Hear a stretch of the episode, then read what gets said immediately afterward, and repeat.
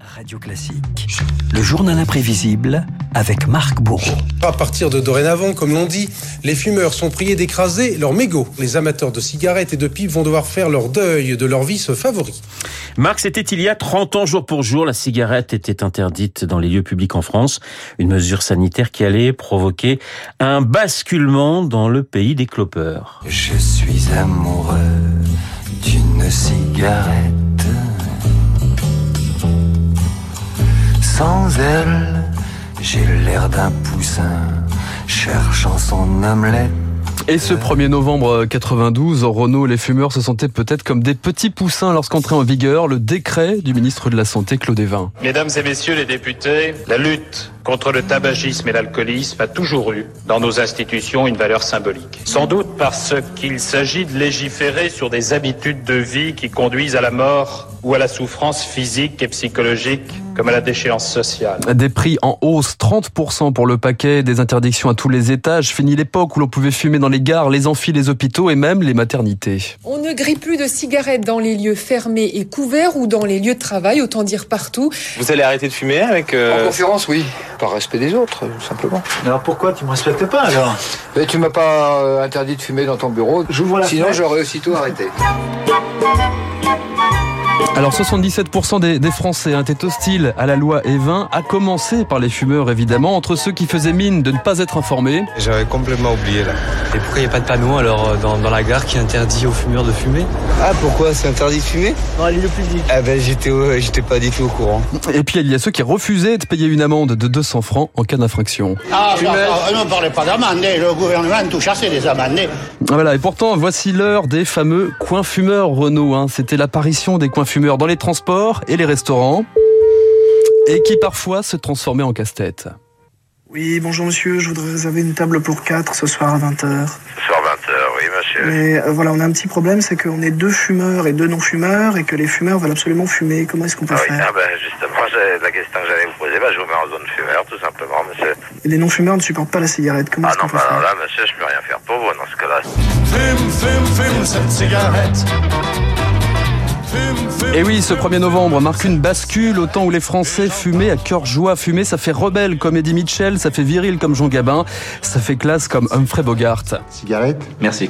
J'essaie de commencer. Un boom au sortir de la Seconde Guerre mondiale avec l'arrivée des cigarettes américaines, le la clope, symbole d'émancipation lorsqu'en 45, fumer n'est plus réservé aux hommes. Cette enseigne ne sera plus seulement un point de ralliement masculin. Nos belles amies, à qui on avait donné récemment la carte des lecteurs, ont eu droit aussi à la carte de tabac. T'es une donneuse de paradis. T'es ma gloire. Et oui, une époque où Léo Ferré faisait la promotion de la marque de cigarettes qu'il Ouais. fumait dans ses chansons. Léo Ferré, capable aussi hein, de changer de paquet quelques années plus tard. T'es une donneuse de paradis.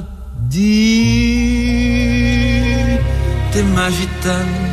Voilà, on est passé de la gauloise à la gitane avec euh, Léo Ferré. Mais derrière euh, ces douces mélodies se cache évidemment un problème sanitaire. Plus de 70 000 morts tous les ans. Les médecins alertent dès les années 70. Dans la foulée, Simone Veil, la ministre de la Santé, lance la, la première loi anti-tabac. L'inscription sur le paquet de la mention abus dangereux pour la santé, mais pas seulement, même si on est loin de l'interdiction dans les restos en 2007. Des mesures plus coercitives, comme les interdictions de fumer dans certains lieux publics. euh, Les cinémas, les restaurants? Les cinémas, sûrement. Les restaurants. Euh, On n'ira pas jusque-là. Enfin, je n'envisage pas. Non, Vous fumez toujours autant. Non, beaucoup moins. Une cigarette écrasée, c'est un peu de liberté gagnée.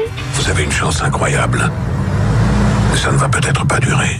Un fumeur sur deux meurt du tabac. Oui, c'est le début des spots publicitaires de, de prévention. La prévention détournée par les inconnus quelques décennies plus tard dans le film Le Paris.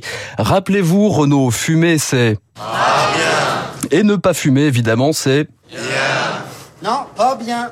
Il y a le gars qui fume dans le rétro. Et oui, la loi Evin, 30 ans de restrictions, 30 ans à tenter d'arrêter de fumer aussi, car on fête aussi l'anniversaire du patch, dont les ventes ont été multipliées par 7 depuis 92.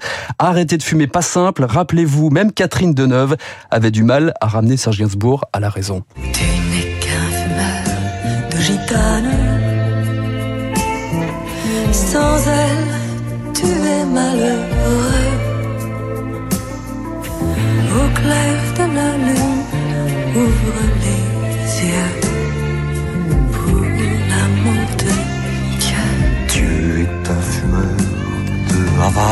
Le journal imprévisible de, Marc Bourreau. Marc, vous avez essayé d'arrêter de fumer combien de fois?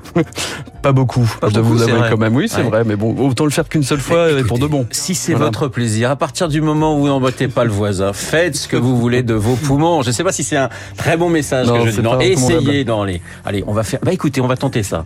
2023, vous tentez d'arrêter de fumer. Allez, je Hein prends les paris. Voilà, je vous paye un resto si ça Ah marche. bah ok, tous les mois. alors. Bon, bah écoutez, non, un, un par an, ça suffira. Le journal imprévisible de Marc Bourreau, il y a 30 ans, euh, l'entrée en vigueur de la loi E20. Il est 7h56 sur Radio Classique. Dans un instant, nous allons retrouver David Barou et son décryptage.